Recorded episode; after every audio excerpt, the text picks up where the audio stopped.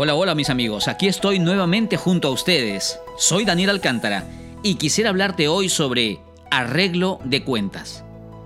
Eclesiastés capítulo 12, versículo 14 dice, Un día Dios nos llamará a cuentas por todo lo que hayamos hecho, tanto lo bueno como lo malo, aunque creamos que nadie nos vio hacerlo. Tocaron la puerta de mi casa. Era mi mamá. Deseaba hablar conmigo me contó que la vecina de la iglesia la había llamado por teléfono. Ella, Rosa Victoria, era una mujer mayor, sabía que no estaba bien de salud y necesitaba arreglar cuentas con Dios. No quería que pase de esa misma noche, le urgía hablar con mi madre y entregar su vida al Señor.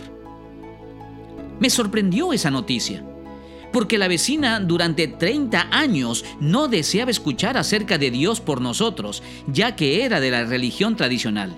Y por ende, su excusa era que no podía traicionar la religión de sus padres. Fue interesante escucharla hablar.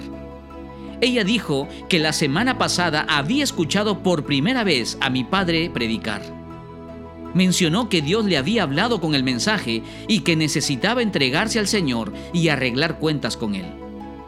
Sabía que Jesús esperaba por ella y no iba a perder esa oportunidad. Había emoción en mí al escuchar eso de sus labios.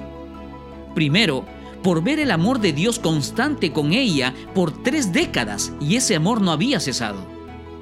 Segundo, por verla responder de manera correcta a la invitación del Señor. Era tiempo de arreglar cuentas. En esta historia, Rosa Victoria tuvo la oportunidad de arreglar cuentas con el Señor.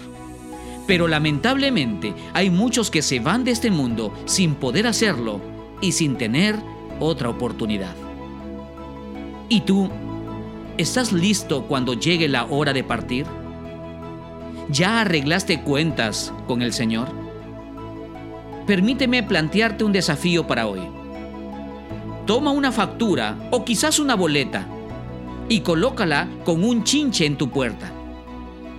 Si ya arreglaste cuentas con el Señor, escribe encima cancelado con un plumón color rojo. Eso te ayudará a recordar que estás listo en las manos del Señor. Gracias por escucharme. Será hasta la próxima. Que Dios te bendiga.